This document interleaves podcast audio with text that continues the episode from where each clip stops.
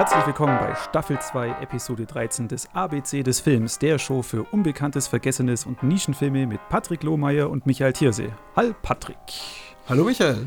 Hallo, hallo. mein äh, Sassy Boy. Wie geht es dir? Äh, ja, geht.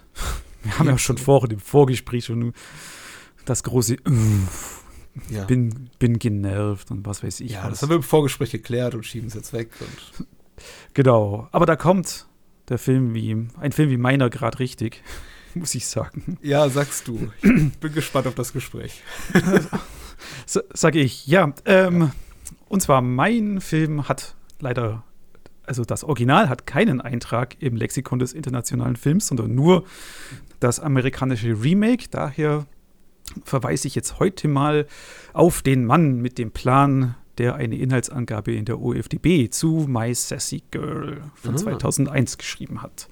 Student Kien Wu rettet seine, eines Abends das Leben eines mysteriösen, namenlosen und betrunkenen Mädchens. Fortan versucht er ihr gerettetes Leben, das von einer gescheiterten Beziehung überschattet wird, noch zu verbessern. Beide gehen eine platonische, aber turbulente Beziehung ein. Sehr knapp.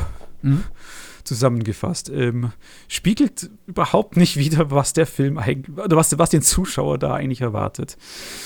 Ja, warum ich sage, das ist eigentlich was, was ich gebraucht habe. Fangen wir von vorne an. My Sassy Girl war einer der erfolgreicheren oder erfolgreichsten koreanischen Filme, vor allem in den Anfang der 2000er. Ich glaube, in dem Jahr war nur ein anderer Film erfolgreicher im Kino in Korea als My Sassy Girl. Aber My Sassy Girl war der Film, der auch international viel Beachtung fand. Nichtsdestotrotz dann auch wegen des Erfolges gab es dann neben einer koreanischen Fortsetzung, einem japanischen Remake und einem unsäglichen Hollywood-Remake dann auch sogar noch eine Serie, die der Film äh, hervorgebracht hat. Ach ja, stimmt, dass das Remake ist, das amerikanische ist das mit Kim aus 24. Elijah genau. Cuthbert. genau, und eben witzig, gerade eben der Filmdienst bezieht sich in seiner Review zu dem amerikanischen Film eben darauf, dass ein guter Film von seinen Hauptdarstellern lebt und wenn man sozusagen keine Ahnung hat, warum ein Film erfolgreich ist und dann Eliza Cuthbert, wie sie auch immer heißt, mhm. castet, dann äh, ja, ist Desaster vorprogrammiert. Oh, die war mal heiß Anfang der 2000er. 2008 nicht mehr so ganz. Also, also äh, My Sassy Girl, als ich ihn damals gesehen hat, hat er doch sehr Eindruck hinterlassen. Jetzt sind, ich glaube, gut, mindestens ein Jahrzehnt vergangen, seit ich ihn zuletzt gesehen habe. Ja, also das war ein Film, den ich da so gebraucht habe. Das war wie eine schöne warme, warme Decke. Ähm, hatte sehr, sehr viel Spaß. Jetzt ist der Eintrag in der OFDP ja wirklich sehr schmal gehalten. Ähm, den Zuschauer erwartet hier wirklich was, was anderes. Für mich ist der Film auch immer noch äh, so gut, weil er eben nicht seine typische romantische Komödie ist. Er überrascht stellenweise, er schlägt wilde Haken, äh, wird dann an, in manchen Szenen oder in einer Szene speziell ziemlich düster, mhm. was einen vielleicht auch ein bisschen aus dem Film bringt, weil gerade wir aus dem Westen können das jetzt gar nicht so einschätzen, warum es da auf einmal ein Soldat äh, Geiseln nimmt und sich erschießen will. Mhm. Es schwebt immer so dieses, so, so, dieses, so eine Bittersüße über dem ganzen Film, weil eben dieses namenlose Mädchen, das heißt auch nur The Girl im Film. Wir erfahren nie ihren Namen. Sie, da verbirgt sie immer eine, eine gewisse Aura, weil wir, wir hören immer nur, was, was passiert ist, eine gescheiterte Beziehung. Es wird dann erst zum Schluss äh, kommt raus, was wirklich passiert ist, was dann schon noch auch so einen tragischen Punch gibt. Ähm, aber dann Happy End, natürlich. Verrat nicht zu viel. Getragen wird der Film ganz klar von Jin Jae-hyun, die Hauptdarstellerin, die das Mädchen spielt. Und die finde ich einfach, einfach großartig. Also, wo ich den dann nochmal geschaut habe, gut, vielleicht vielleicht war äh, ein bisschen zu hoch gegriffen, wo ich dann gedacht habe, ah, da ist aber jemand bei den Oscars aber auch ganz schön leer ausgegangen. Ich finde die da super. Die ist, spielt, spielt das Mädchen fantastisch. Chate Hyun, der den Jungen spielt, stinkt da ein bisschen ab. Sein Hauptjob ist eher, dass er ein bisschen so der knuffige Typ ist. Aber auch für, für uns als Protagonisten doch lieben, in seiner Art wirklich sehr, sehr, sehr, sehr liebenswert. der Film basiert auf einer wahren Begebenheit.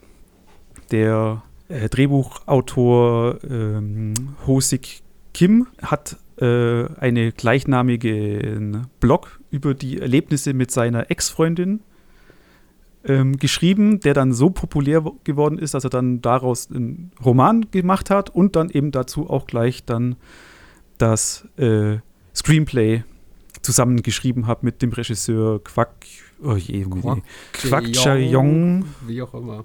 Das genau. wird ja auch im Film thematisiert, was ich ja ganz spannend fand. Das wird kurz angeschnitten, mhm. genau, thematisiert. Kwak Jae Yong hat danach auch mit äh, seiner Hauptdarstellerin den auch international gut ankommenden Weinstruck äh, gefilmt. Manch einer mag noch die äh, Junji Hyun kennen aus Ilmare. War auch einer der Filme, die da in den Westen rübergeschwappt sind, weil danach mhm. gab es ein von Ilmare auch ein Remake mit Keanu Reeves und Sandra Bullock? Oh. Egal. Also zurück zu My Sassy Girl oder Miss Unerhört, sehe ich mhm. gerade, wie der deutsche Titel ist. Der Film ist gespalten in drei Teile, die auch schön mit Einblendungen kommen, eben First Half, Second Half und Overtime. Und in der ersten Hälfte ist es eigentlich so, eben, wir, wir lernen die Situation kennen. Der Junge findet eben das Mädchen betrunken äh, auf einem Bahnhof, rettet, rettet sie vom heranfahrenden Zug. Sie fällt so in Ohnmacht. Er trägt sie dann in, in ein Motel. Dann passiert passieren lustige Shenanigans. Das mhm. ist immer, so, das, so, so, so, läuft der ganze Film eigentlich ab. Es gibt immer eine Szene, es passieren Shenanigans und dann nächste Szene und er ist wieder mit dem Mädchen und sie macht, will ich sagen, macht ihm das Leben schwer. Das ist alles so, ja, so, liebens, so liebenswert. Sie lässt ihn ihre Drehbücher lesen, dann verlangt sie wieder, dass sie Schuhe tauschen oder dann wieder so was Romantisches. Sie, er soll eine Rose in ihre Klasse bringen, wo, er, wo sie dann für ihn ein Klavierstück spielt. Äh, eben, es ist nicht so, so zuckersüß wie jetzt, wie jetzt Amelie oder so, mhm. sondern hat immer noch eben ich möchte jetzt nicht sagen Bezug zur Realität, weil das ist der Film ja auch nicht. Ab und zu driftet er in, in komplette Mystery, Sci-Fi manchmal sogar ab oder, oder es kommt Zeitreise mit, mit, mit dazu. Äh, er macht es er macht's einem nicht leicht, aber gleichzeitig ist er eben auch so unwiderstehlich. Wie, wie das Mädchen auch. Er, die macht Yon Wu ja auch das Leben eigentlich zur, zur Hölle, aber einerseits ist er beide Ohren verknallt in sie ja, in der zweiten Hälfte des Films verdichtet sich dann, dann die Geschichte, da kommen wir immer dann noch raus, was, äh, was denn diese Tragik ist, die das Mädchen da, da belastet. Und dann gibt es da noch eine, eine tolle, eigentlich zwei tolle Szenen, wo sie sagen, sie wollen jetzt getrennte Wege gehen. Das eine ist, wo, darum, darum habe ich dir auch gesagt, hol dir den Director's Cut, weil diese Szene gibt es da nur im Director's Cut, als äh, Jan Wu ihr auf einem Balkon Tschüss sagt. Und ja. da gibt es ist ein toller Tracking-Shot, wo wirklich zwei Minuten lang ganz langsam auf ihr Gesicht reingezoomt wird und sie dann eine ganz tolle, durch, nur durch ihre Mimik und ihre Augen eine tolle Darbietung leistet. Und eigentlich war für mich immer unverständlich, warum diese Szene nicht in der Kinofassung drin war. Ja, Ansonsten ist der gelesen, das sei so die äh, einzig, nicht die einzige, aber die einzig nennenswerte er Ergänzung oder wo der Film da wirklich brilliert im Vergleich zur Kinofassung. Ich habe mir allerdings den Moment auch auf YouTube angesehen. Also man kann sich den eher, eher googeln. Ja, also ansonsten hat er ja. so Kleinigkeiten ergänzt dieser Director's Cut. Es gibt, mhm. es gibt noch einen, diesen ganz gibt einen coolen Shot, als sie in der Disco sind, wo sie dann mit ihren Ausweisen in der Schuluniform da am Tisch vorbei. Das gibt es auch nur Directors Fassung, glaube ich. Aber ansonsten kann man auch die Kinofassung gut angucken. Und die zweite große Szene finde ich, wo sie dann am Schluss die Zeitkapsel verbuddeln. Das ist, auch, das ist auch kein Spoiler, weil das kommt ja gleich am Anfang vor. Stimmt, ja. Darum erwähne ich es jetzt. Und, und da gibt es eine, eine, eine, tolle Szene, wo, wo sie ihn auf einen anderen Hügel schickt, nur um, um zu sehen, ja, ob, ob, ob er sie davon auch von, von dem anderen Hügel hören kann. Und in der Szene sie ihm, weil er sie nicht hören kann, sie ihm das Herz ausschüttet. Das finde ich eine ganz, ganz toll, auch ein tragischer tragischer Moment, in dem sie halt wirklich sagt, sorry, sie, sie kann nicht, sie ist einfach so. Ja, und dann geht's Richtung Finale. Hat, hat mich auch ein bisschen so erinnert an Your Name zum Schluss. Mhm. Weißt du, kennst, kennst du den, Nein. den ja, Animationsfilm? Der, den kannst du auf deine Liste packen, der ist gut. Ein bisschen. So, so, aber so kann man sich das vorstellen. Vielleicht für die Zuschauer, äh, Zuhörer, die das. Äh, ich wusste nachher, weil äh, Michael vor, vor der Aufnahme schon was empfohlen hat und ich gesagt habe, ja, das ist, glaube ich, so eine bestimmte Art von Film, die ich gar nicht mag. Und dann hat Michael gleich gesagt, ach, dann nimm ihn wieder runter. Nachdem ich ihm gesagt habe, was ich so nicht mag in Film und äh, du sagtest, ja, das beschreibt so ziemlich genau den Film, den ich dir gerade empfohlen habe. You name Anime-Film kann man. Hm? Schon gehört. Also ich bin ja nicht komplett ungebildet. Einfach so, dass mir irgendwann die Zeit fehlt äh, für bestimmte Sachen. Ja. Ich bin zurzeit so busy, mich durch die Puppet Masterei zu gucken. Weißt du, die wirklich wichtigen Dinge des Lebens. Oh, okay. Just for fun. Nicht, dass jetzt irgendjemand eine Podcast-Episode dazu erwartet. Nee, ich mache das auch aus Spaß. Also. Ah, natürlich. Ja, aber du hattest auch zwischendrin Zeit noch My Sassy Girl zum Gucken. Mhm. Was sagst denn du zu diesem äh, ja. Hodge, Hodgepodge eines mhm. Films, wo so viele verschiedene Sachen auf einen einwirken. Ich, ich bin zwiegespalten. Ich, ich möchte ihn jetzt auch nicht kaputt reden, aber ich hatte wirklich mit dem Film zu kämpfen über lange Zeit und äh, ich glaube, das bisschen das Problem, was sich mir gerade stellt, ist, dass vieles von dem, was ich mochte, sich relativ spät im Film befindet. Tatsächlich so im letzten Drittel ungefähr der Spielzeit, die jetzt auch mit über zwei Stunden nicht eben kurz ist. Und also ich möchte nicht sagen, da begann schon mein Ressentiment gegenüber dem Film, dass ich dachte, okay, eine romantische Komödie von über zwei Stunden und dann schickt mir der Michael noch so den, die Info mit auf dem Weg, ja, aber noch besser ist der 140-minütige Director's Cut. und ich denke mir, ja, okay, da sind wir schon so in Judd Apatow Country. Also ich muss eigentlich keine romantischen Komödien gucken, die über zwei Stunden lang sind. Vielleicht bin ich da auch ein bisschen oberflächlich oder irgendwie zu, zu vorurteilsbelastet, wie auch immer. Also ich habe mir angesehen, ich habe über lange Zeit nichts damit anfangen können, muss ich ganz ehrlich sagen. Also für mich hat er so äh, auch das auf den Punkt gebracht, was ich auch immer an amerikanischen Romantic Comedies dieser Zeit nicht mag, nämlich diesen, diesen, diesen Cringe-Humor, dieses Gags über körperliche Ausscheidung. Also er, er, beginnt relativ zu Beginn, also nicht die aller, allererste Szene, aber ich glaube gleich die zweite, mit einem Moment, in dem eben unsere namenlose Protagonistin ihr eigenes Erbrochenes runterschluckt in der U-Bahn. Und ich dachte, oh, das ist, äh, ich ja. das gerade gar nicht. Gleich sind wir irgendwie bei, bei Verrückt nach Mary und Konsorten, bei irgendwelchen Ferrelli Brothers Filmen und die, die mochte ich damals so ganz gerne als rund ums Abi oder als jüngerer Mensch zumindest, aber das ist so ein Humor, der mir gar nicht mehr zusagt ich fand den Score von Kim Hyun-sok auch grässlich über weite Strecken. Also wirklich tatsächlich etwas, was mich, was mich aktiv aus Szenen oft rausgerissen hat oder aus der Stimmung. Wenn wieder so eine Scott Joplin eske Klaviermelodie da auf, dem, äh, auf der Tonspur ertönte. Mm. Ja, der trägt sehr dick auf, da hast du, ja, da hast du Aber es wird ja besser.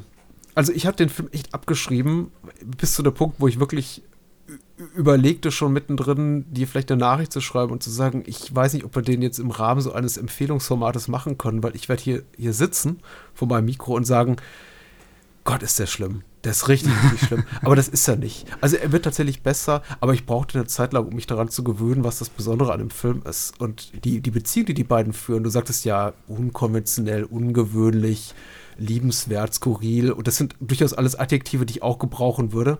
Aber ich fand ihn eben auch als massiv übergriffig und unangenehm, weil ich zu Beginn gar nicht so richtig weiß, wie die Figuren ticken.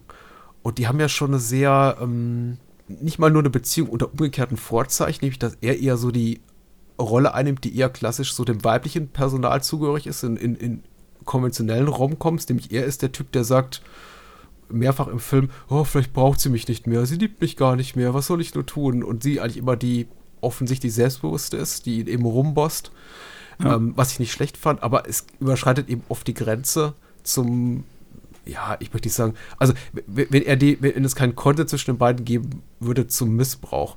Es stellt sich dann aber heraus, ich weiß nicht, ob das als Spoiler gilt, dass sie so eine Art öffentlich gelebten BDSM-Fetisch pflegen und eben sich auch das auch genießen, sich also eher das genießt, in der Öffentlichkeit von ihr zumindest so sanft gedemütigt zu werden. Und damit muss ich erstmal klarkommen, glaube ich. Aber das ist jetzt, das ist jetzt schwierig, weil, weil wie gesagt, ich habe den Film ja wirklich im öfters gesehen und mhm. in 2001, in meinen 20er Jahren, habe ich das auch nicht so, vielleicht auch nicht so wahrgenommen. Mhm. Das, das hat sich jetzt über die letzten Jahre äh, ja auch durch das, die MeToo und so weiter ja auch ver, verändert, der Blickwinkel. Da hast du jetzt schon, schon recht. Und äh, für mich war das jetzt eher damals äh, erheiternd, lustig, mhm. weil es halt eben diese, einfach diese, diese Rollen in dieser romantischen Komödie eigentlich komplett, ich möchte nicht sagen, umgekehrt sind. Ich meine, es gibt kenne keine romantische Komödie, wo er sie schlägt und sie es lustig findet. Ich, ich, hoffe, es gibt überhaupt keine romantische Komödie, wo sie sich irgendwie gegenseitig verprügeln. Obwohl das hier ist eben eine. Ja. ja irgendwie habe ich, jetzt Mel irgendwie hab ich, hab ich jetzt Mel Gibson vor mir. Ne? Äh, moving on. Ähm, nee, das war mir damals, das war eben ein für mich ein Ausbruch aus diesem äh, Genre, aus diesem Genre dieser romantischen Komödie, was eben davor immer dieses, ja, ich sage ihm, das, das, Gegenbeispiel ist, ist Amelie, das ja anderem Extrem ist, das ja nur zuckersüß ist und nur harmlos und so voller Charme. Und daher ist, mhm. ist das jetzt zwar auch, das ist echt schwierig zum, hm, da ist ja auch Charme da, aber eben sie ist halt eine Figur, die du so noch nicht gesehen hast es funktioniert, äh, glaube ich, besser oder es kann nur funktionieren aufgrund der Rollenumkehr. Und das ist eben sehr, sehr ähnlich, wenn nicht sogar fast identisch zu einer klassischen Raubkopf-Konstellation oder eben auch Filmen, die sowas persiflieren, wie eben There's Something About Mary. Und davon löst sich der Film aber mehr und mehr und dann gefällt er mir auch zunehmend besser, weil er eben tatsächlich die Ebene dahinter äh, entdeckt. Warum hat sie so einen Spaß daran, quasi ihn im weitesten Sinne zu missbrauchen, zu demütigen, ihn zu formen, auch teilweise gegen seinen eigenen Willen oder gegen seine eigene Natur. Und das kam eben zu Beginn arg merkwürdig vor. Und dafür braucht der Film eben auch seine gut zweistündige Laufzeit, war mein Eindruck, um eben die Gründe dafür auszuloten und mir zu vermitteln. Und irgendwann tatsächlich so, ich habe jetzt nicht die Zeit gestoppt, wenn ich so einen Film gucke, aber ab Minute 80, 90 dachte ich mir, okay, es ergibt ergibt jetzt Sinn für mich. Ich weiß immer noch nicht, ob ich es gut finde. Ich fand immer noch nicht viel, vieles hiervon, was ich sehe, immer noch nicht lustig. Also die Szene, in der sie ihr eigenes Erbrochenes runterschluckt, die wird dadurch nicht lustiger. Aber ich konnte zumindest ihre, ich konnte sie zumindest verstehen. Was, was der Film da auch ganz gut macht, ist, ist dass er ähm, den, den Humor sehr verwestlicht. Ich meine, mhm. wenn ich jetzt nachdenken müsste, asiatische oder Komödien aus Hongkong oder Komödien eben aus Südkorea das ist ja auch hier im Westen nicht so verbreitet. Da ist auch der Humor, ist da, glaube ich, auch ein bisschen, bisschen anders. Also ich, ich denke jetzt gerade ja. an diese Hongkong, Hongkong-Sachen, da ist der Slapstick-Humor drin, wo sich jeder von uns, also richtige Grinch-Humor. Mhm. Und ich glaube, das macht My, My Sassy Girl da relativ, relativ gut. Er nimmt, er nimmt Teile dieses dieses Humors, mhm. wie das vielleicht mit dem Erbrochenen oder eben, dass der eine, oder eben die, diese ganze Szene im, im Hotel, dass er sich dann halt äh, reinigt und dann nackt da durch den Raum ist und dann kommt das Sicherheitspersonal und äh, schmeißt ihn dann ins Gefängnis zu diesen absoluten Over-the-Top-Gangstern, die man aber, aber halt, die ich erwarten würde in so einem Film dann. Mhm wo ich sage, eben genau das, das ist diese, diese, dieser Gangster-Typ, den ich im Hongkong-Cinema oder im koreanischen auch zum Teil japanischen Kino einfach erwarte. Diese over the top gezeichneten Gangster, die hier versuchen, den äh, armen Young Woo da, da, zu dissen oder einfach nur hochzunehmen. Das macht er so in der ersten Hälfte und dann eben wird er immer mehr westlicher, sage ich jetzt mal so. Mhm. Dann tritt dieser Slapstick-Humor eher in den, in den Hintergrund. Gut, dafür kommen dann ein paar andere, wie gesagt, diese, ja. diese ganzen Drehbuch- Snippets, wenn sie in, sie schreibt ein Drehbuch und dann wird, dann wird es halt auf dem Film, wird der Film zu diesem Drehbuch. Da gibt es eben dann Terminator oder mhm. Hongkong Action und mhm. Samurai. Das ist süß tatsächlich. Ich glaube, jede dieser Fantasy, äh, Fantasiesequenzen, die fand ich tatsächlich sehr, sehr schön. Auch der Moment, in dem sie diese klassische koreanische Short Story, da äh, Regenschauer, ja. äh, verwursten, die in, in, Korea jedes Kind in der Schule liest und dann sagen, wir geben, äh, sie sagt, warum kann, kann, das nicht anders ausgehen? Wir geben dem mal unseren eigenen Spin. Das fand ich tatsächlich sehr hübsch, da habe ich immer sehr, sehr großen Spaß dran gehabt. Ein großer Schmunzelfilm. Ja, ich. Also für mich.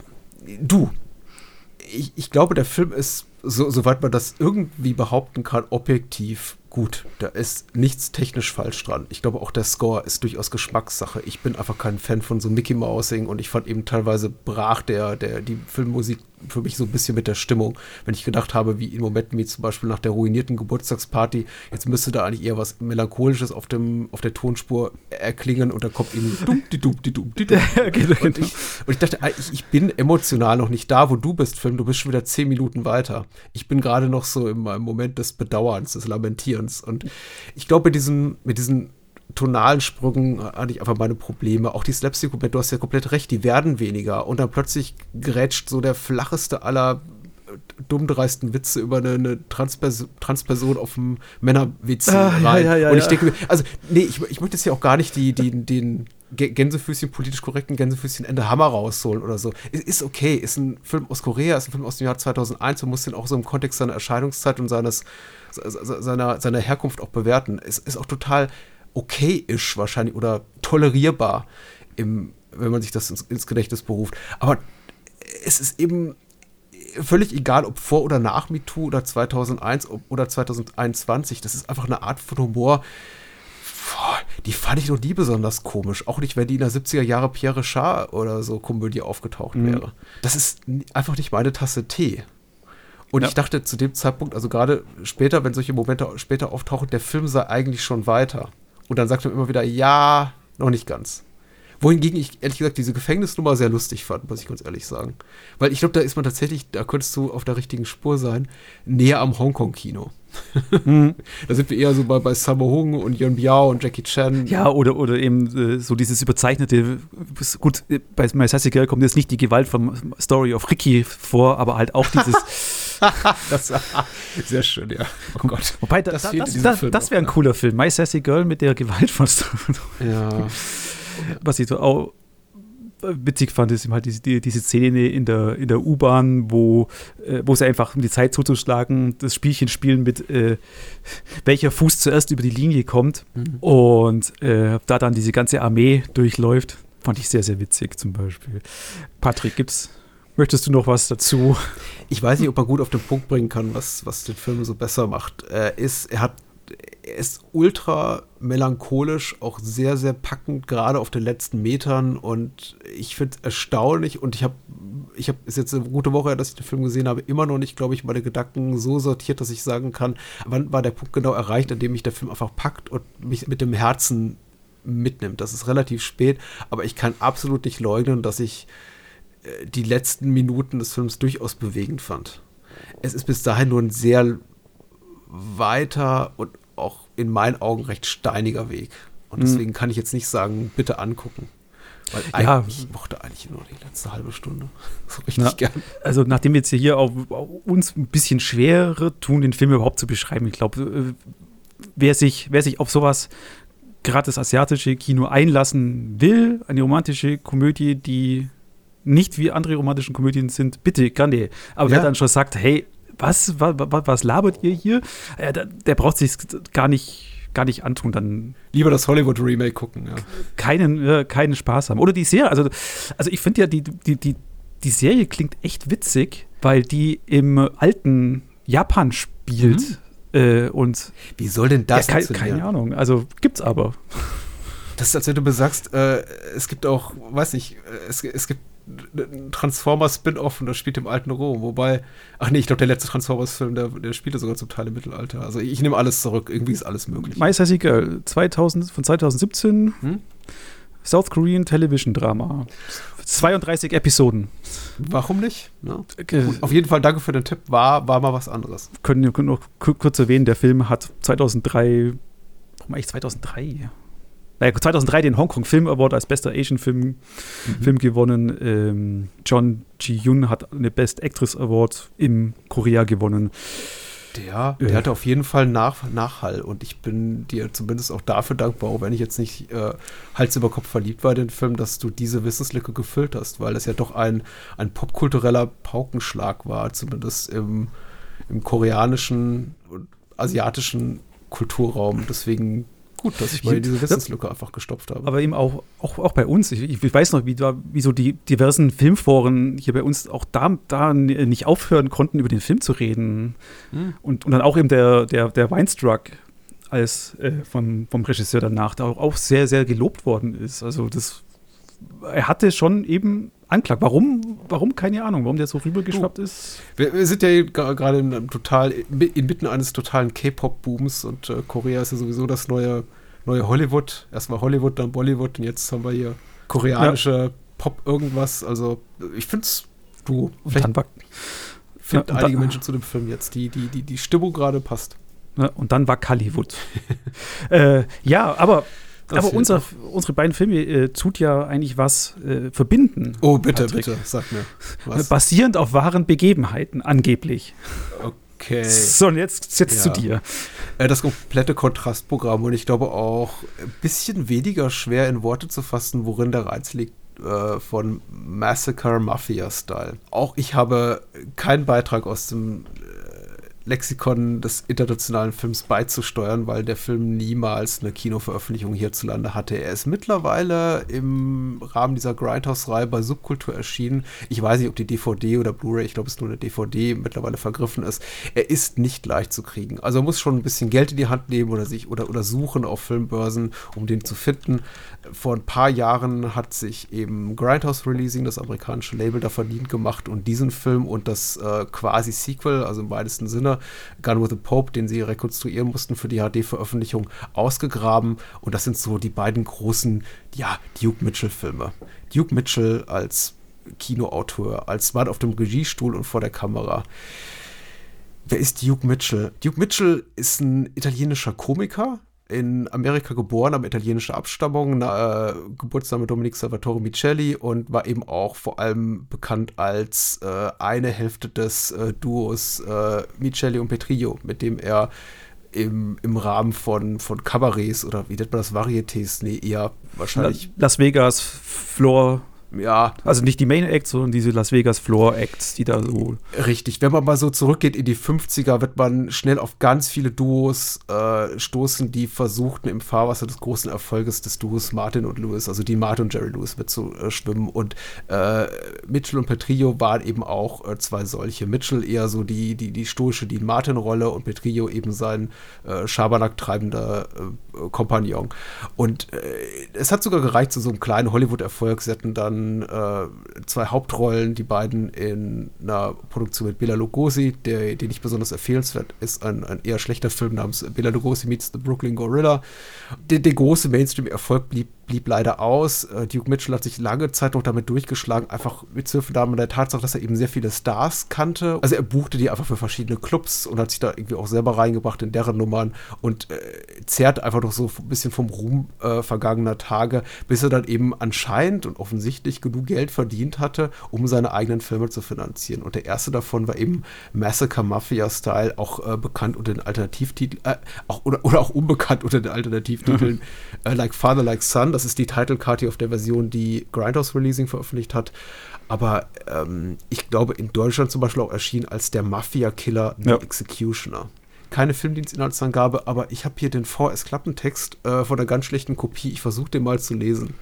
Hier steht, äh, das krachende Mündungsfeuer abgesägter Schrotflitten bringt Unruhe in die amerikanische Mafia. Mimi, Sohn des mächtigsten Mannes der Unterwelt, Patron Don Mimi will in Los Angeles die Kontrolle des illegalen Geschäfts von Glücksspiel, Prostitution und Drogenhandel an sich reißen. Gnadenlos schießt er sich als Mafia-Killer den Weg zur Macht frei. Dabei überschreitet er das einzig gültige Gesetz der Mafia, dem widerspruchslos zu gehorchen ist. Das Gesetz der Tradition. Patron Don Mimi, der von seinem Exil in Sizilien aus das organisierte Verbrechen beherrscht, verkörpert dieses Gesetz und wer die Rechnung ohne ihn macht, ist schon so gut wie tot. Das gibt nicht wirklich den Inhalt wieder, aber vielleicht die Stimmung. Das, das gibt die Stimmung wieder, ja. Auch. Ähm, es ist eine Kuriosität, möchte ich sagen. Und ich bin gespannt auf deine Meinung. Ich hatte ihn tatsächlich als etwas offensichtlich amüsanter in Erinnerung und etwas tatsächlich auch, auch vielleicht dilettantischer. Er ist schon über weite Strecken eigentlich relativ konventionell inszeniert. Die äh, besondere Qualität des Films liegt eigentlich in der Tonalität. Also er ist sehr, er springt wild hin und her zwischen Szenen, die, von denen man schon glaubt, auch dass er Autor, Regisseur, Produzent, Hauptdarsteller Duke Mitchell die so ernst meint und dann wiederum äh, viel Momenten, die nicht nur an der Parodie schrammen, sondern knietief darin stecken. Ob, ob, absichtlich oder nicht, ist so eine Sache. Das ist die Frage, ja, das ist die Frage. Und da muss man eben auch jede Szene, den Film muss man Szene für Szene dann neu bewerten. Also er geht wirklich gleich los mit explosiver, exzessiver Gewalt, vor allem eben auch gegen Minderheiten. Das ist auch, glaube ich, etwas, was durchaus auch Menschen stören kann und darf. Der Film ist hemmungslos rassistisch, ja. sexistisch, antisemitisch. Und dann wiederum eben dadurch, dass Duke Mitchell, beziehungsweise die Figur, die er hier spielt, Mimi, so ein so ein Schluffi ist, so, auch so ein Loser-Typ, ganz ehrlich, und in, in, Selbstmitleid eigentlich ersäuft und sich gar nicht anders zu artikulieren weiß, als eben mit der, der Macht der Faust und der Waffe, dann doch wieder irgendwie so gar nicht ernst zu nehmen und man sucht eigentlich immer nach Entschuldigung dafür, so ging es mir zumindest jetzt auch beim dritten Wiedersehen mit dem Film. Ich suche immer noch Entschuldigung dafür, Mimi lieber zu mögen, als, ich, äh, als es eigentlich gerechtfertigt wäre, weil er ist ein, ein absoluter Widerling. Ja. Wie ging es dir denn? Mit ähm, Film gefüllt mit weniger Herzblut als viel bei der Tatsache, dass er rein Herzens zu sein scheint. Oh, oh, das war, das war gut. Ähm, ja, ich bin jetzt, bin jetzt auch froh, dass wir, dass wir jetzt drüber reden können, weil ich hoffe dann, dass dieser, dass dieser Song aus meinem Kopf rauskommt, mit dem also. der Film startet. Wer, wer ihn hören will, das ist auch der Trailer von dem Film. Das geht einem echt nicht mehr aus dem, aus dem Kopf. Und, und eben, der Film startet explosiv und ich würde fast wetten, dass das mit Sicherheit auch ein, ein Quentin Tarantino an diesem, äh, an diesem Opening seinen Gefallen gefunden hat. Mhm. Mit schnellen Schnitten und eben zu diesem Upbeat-Song, Tickati, Tickato, wird, wird, wird hier von Büro zu Büro gegangen und hemmungslos jeder niedergebrezelt, der im, im, Weg, im Weg ist. Es ist ein Exploitationer. Ja. Es, es, es ist genau das. Es ist, wenn jemand äh, einen Film, ein 42nd Street Film mhm. sehen äh, oder erwartet, dass, dann kriegt er genau das. Also wenn ich jetzt, wenn ich jetzt hier uh, mir was erwarte wie The Godfather oder eine, irgendein Drama mit, mit Charakterzeichnung, bitte woanders hingehen. Das ist ein, ich möchte nicht sagen Amateur, aber ein, ein, ein absoluter C-Film, der von mhm.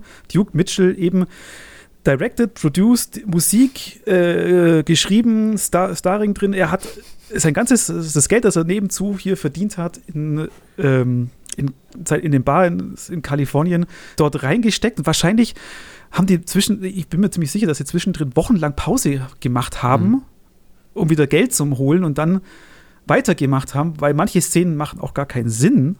Weißt du, also am, am, am, Anfang, wo er sagt, er muss wieder hier in Hollywood da wieder back in the game, dann tun sie ein, einer ihrer eigenen Leute entführen, ihm den Finger abschneiden, mhm. um Lösegeld zu bekommen.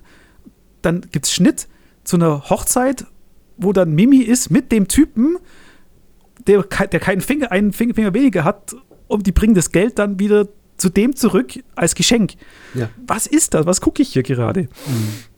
Davon lebt der Film. Das ist der Charme des Ganzen. Und, aber man muss ihn wirklich auch klar verorten. Das, wie du sagst, als C-Film, Independent Production 1974. Das hast du gesagt. Und du hast das sehr Richtiges gesagt. Du hast tatsächlich gesagt, wenn man das, äh, gäbe es noch Lexika und man würde sie aufschlagen und unter äh, E wie Exploitationer oder S wie Sleaze gucken, dieser Film stünde da.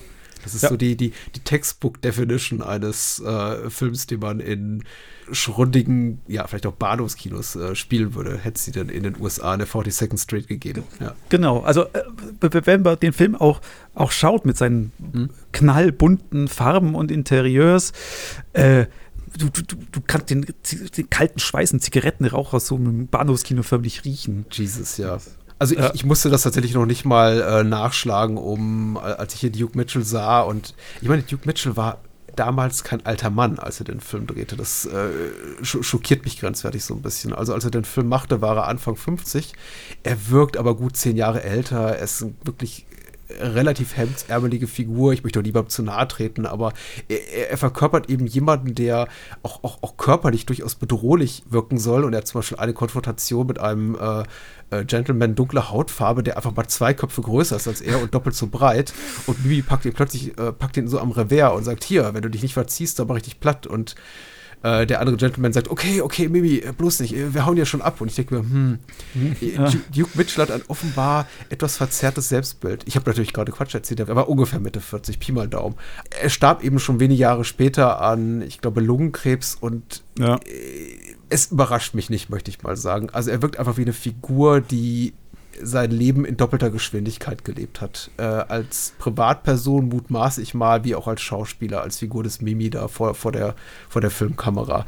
Und äh, das macht es schon mitreißend, aber auch einfach besonders und ein bisschen merkwürdig, ihn da zu sehen, wie er sich selber als so eine Art ja, junger Robert De Niro in der Parte 2 inszeniert, aber äh, weder das Talent noch die jugendliche Agilität noch irgendwas hat, um das so leisten zu können. Trotzdem ist der Film natürlich allein aufgrund der Tatsache, dass eben so viel offensichtliche Leidenschaft für das äh, Medium drinsteckt und so viel Ehrgeiz, das einfach so zu packen, oh, kostet es, was es wolle, auch wenn es Anschlussfehler gibt, du hast ja absolut recht, die gibt es noch und nöcher. Jede Szene gefühlt zehn Sekunden länger dauert, als sie eigentlich sollte. Wenn man denkt, okay, jetzt kommt wird jetzt weggeschnitten, dann hält die Kamera noch zehn Sekunden länger drauf. Leute im Bild. Ja, Leute laufen mal durchs Bild. Diese ganze Sexszene, da war, war Mitchell ja offensichtlich auch sehr glücklich mit. Da gibt es dann so einen Porno-Dreh, weil das auch so ein bisschen ist, in das er sich zwischenzeitlich mal einklingt. Äh, so eine Szene auf, einer, auf einem kleinen Boot, wo dann, äh, wo er dann ein bisschen Tits und Ass sieht. So, sollte 30 Sekunden dauern, dauert drei Minuten, weil sich wahrscheinlich Mitchell gedacht hat, okay. Wenn die, wenn die, wenn die Mädchen schon am Set sind, dann sollen sie auch noch ein bisschen. Genau, man bleiben. muss den Zuschauern ja auch was bieten. Es ist alles sehr, sehr merkwürdig, ohne dass es dabei, ich würde sagen, ähnlich wie bei so Meisterwerken der Außenseiterkunst oder des, des C-Kinos, wie auch The Room eins ist und, und, dergleichen, ist es eben schwer auf den Punkt zu bringen, was der besondere Reiz ist. Ich glaube, er ist nicht so offensichtlich lustig, äh, unfreiwillig komisch wie The Room. Er ist weniger ein Film, bei dem ich oft laut lachen muss, als dass ich mir denke, was haben die sich dabei gedacht? Für mich war wirklich so, so, so, jede Szene mit, jetzt, äh, immer, also ich bin mir ziemlich sicher, dass, dass die das Drehbuch an, der, an, an Drehtag geschrieben haben. Weil ja.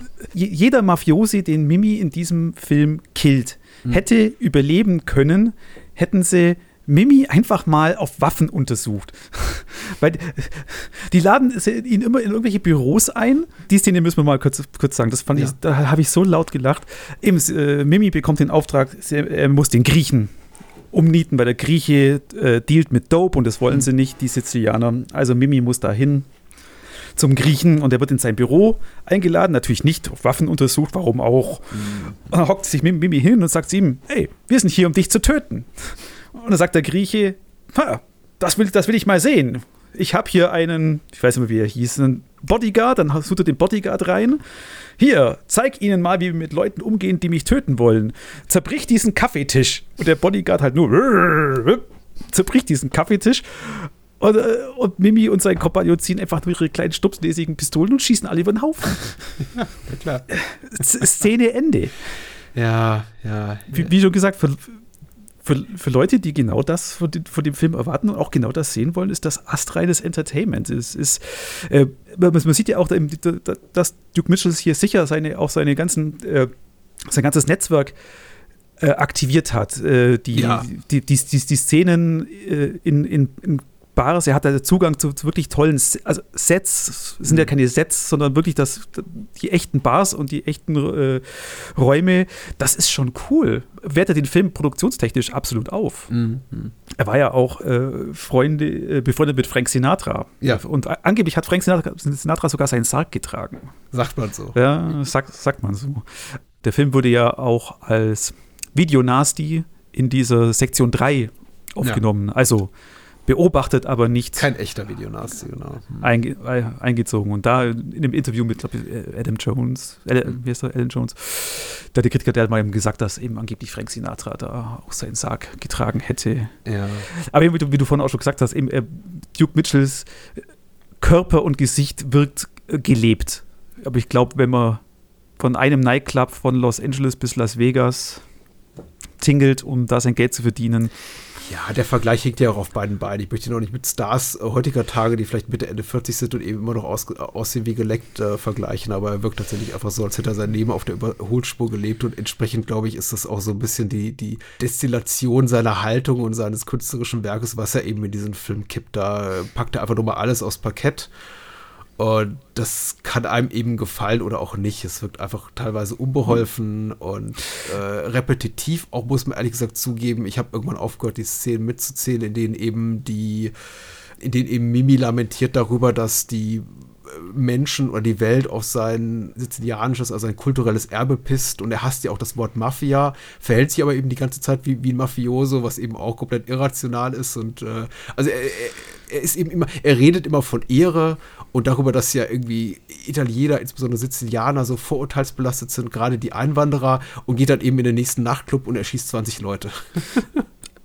genau. was man, glaube ich, auch äh, psychologisch, dramaturgisch interessant und durchaus auch anspruchsvoll hätte verpacken können, diesen Widerspruch oder die, die Schizophrenie des Gezeigten.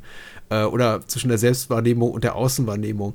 Aber äh, dafür ist der Film eben psychologisch nicht, nicht interessiert genug an Mini. Er ist einfach, er ist einfach nur daran interessiert, batshit crazy zu sein. Oder in, in kleinen fünf Minuten happen gutierbar. Also so wie es eben in den Grindhouses war. Man geht rein, guckt sich was Lustiges an, ach, eine Sexszene, äh, ach, eine Gewaltszene und geht wahrscheinlich wieder raus. Ja, und oder, oder, oder eben sagt, äh, geht, geht rein, schaut sich den tollen äh, das, das, den tollen Beginn des Films an, geht dann wieder zurück an, an den Kiosk, holt sich Popcorn, geht wieder rein, hat nichts versäumt. Ja. Äh, äh, auch eine kleine Side-Note noch, noch äh, jetzt zum, zum Anfang. Ähm, Duke Mitchell spielt ja seinen Charakter Mimi über 20 Jahre, mhm. aber er sieht am, am Beginn des Films genauso aus wie am Ende. Ja, was mich auch erstmal. ein bisschen grauer ne, am Ende. Äh, aber was mich total irritiert, eben am Anfang total irritiert hat. Ja, er trägt keinerlei Make-up zu Beginn und ich glaube, gegen Ende ist er auch, auch relativ nah, finde ich, auch körperlich an, der, an, an, dem Alter, was er dann spielen soll. Nämlich offenbar einen sehr gereiften Mann von äh, Ende 50, Anfang 60 oder so, wenn er dann auch nach Sizilien zurückkehrt. Aber er sieht eben zu Beginn des Films nicht wesentlich anders aus. Und äh, wenn er dann irgend, wenn er zum Beispiel mit, mit, mit Cara Salerno, die, äh, ich bin nicht sicher, ob sie eine, eine Pornodarstellerin war oder nur in Softsex-Filmen mitgewirkt hat. Also sie ist auch bekannt als, als Lex Benedict, was ich lustig finde, lustiger, lustiger, lustiges Wortspiel. Und unter ihrem Künstlernamen Paula Pleasure. Offenbar auch aus dem Bekanntenkreis von Duke Mitchell rekrutiert, wenn er da neben ihr liegt, im, im Bett liegt, neben dieser sehr neben diesem Vollvibe, sagt man das heutzutage noch, äh, denke ich hm. mir schon, ach, Duke, ich weiß nicht, ob du dieser Frau gewachsen ja, bist. Aber möchte jetzt hier auch kein Body-Shaming betreiben. Also ich, ich bin ja froh, dass es diesen Film gibt. Aber er ist einfach hochgradig merkwürdig und ein 90 Minuten in auf, auf, auf Zelluloid gekippte, verzerrte Selbstwahrnehmung, möchte ich behaupten. Wie gesagt, das passt wie die Faust aufs Auge mit dem Grindhouse-Releasing, weil äh, ja auch eben sowas wie, wie, wie heißt denn das, Miami Connection, das ist ja alles ja. eben diese so, so, solche Sachen, wo du eben nicht erklären kannst, warum sie so viel Spaß machen eigentlich. Aber halt mit, ja, gewissem Engagement, Herzblut von allen Beteiligten, das schwappt dann halt auch doch zum Zuschauer ich hab, über. Äh, ich habe leider den Namen von äh, Bibis Kompagnon vergessen, aber ich finde es auch sehr amüsant, wie er ihn immer runtermacht in dessen Abwesenheit und dann von seinem besten Freund und offenbar Jugendfreund, mit dem er irgendwie ein bisschen über, über tausend Leichen und ein bisschen in den Tod geht, immer so redet, als sei er quasi nur so eine Nervbacke und dann auch kommentiert, dass er viel zu viel frisst, frisst und äh, jetzt schon lange so eine kleine Wampe bekäme und also er, er sagt einmal äh, Jolly, Jolly, ja, Jolly, Jolly gerät so ein bisschen aus der Form und zündet sich dann die nächste Kippe an von gefühlt 100, die er pro Stunde quarzt. Und Jolly immer mit dem Hund spielt. Ah, ja. Und, das Hunde, und, und, beide das sich das Hundefutter in den Mund stecken. Oh ja. Mhm. Siehst schon wieder ein Brückenschlag zu verrückt nach Mary. Vielleicht, vielleicht ein guter Punkt, um aufzuhören. Ach so, okay. Hat mir, hat mir Spaß gemacht. Aber eben, ich habe auch genau das, das, das erwartet. Und dann ist alles in Butter. Gut, gutes Double-Feature. Ne? Achso, und weil ich gesagt habe, äh, nach wahren Begebenheiten, das haben sie da auch noch gesagt. Eben, das seien immer Sachen ja. gewesen, die Duke Mitchell halt aufgeschnappt hat in Bars. Eben hier hatten wir Mafia-Leute hier den gekillt und hier und da. Ich meine, das passt ja auch so zu dem ganzen Mythos mit äh, Las Vegas und Sinatra das und so. wird schon teilweise so sein. Es wird ja zum Beispiel diese Tradition mehrfach referenziert zwischen den Familien, dass die halt sich gegenseitig Geldgeschenke überreichen in ein Baguettebrot oder Weißbrot verpackt. Und das mhm. sind ja keine Sachen, die von ungefähr irgendwo herkommen. Das wird er schon aus wahrscheinlich relativ sicherer Quelle haben, dass das so gemacht wird. Ja, und, und mit Sicherheit stand da auch irgendwo in der Zeitung, dass wieder irgendeiner am Fleischhaken gefunden worden ist. Ja. Gangkilling, Mafia-Style. Die ja, besten na, Killings, also die besten Morde werden übrigens gegen Ende nochmal gezeigt. Also falls man denkt, oh, das, äh, der Beginn ging mir zu schnell, wie diese armen Menschen in diesem Bürohaus ermordet werden und der arme Mann im Rollstuhl dann unter Strom gesetzt wird am Männerpissoir, äh, das wird dann auch einfach nochmal gezeigt, weil, ne? Ja. Wozu äh, Film verschwenden, wenn man ihn schon mal gedreht hat? Also, ja, ne? und okay, wegen den Szenen sind die Leute ja auch ins Kino gegangen, die wollten das sehen. Ja. Haben wir es geschafft, Patrick? Gut, gut. Dann hören wir uns wieder in zwei Wochen. Mit N. ABC-Style. Genau. bye, bye. Bis dann.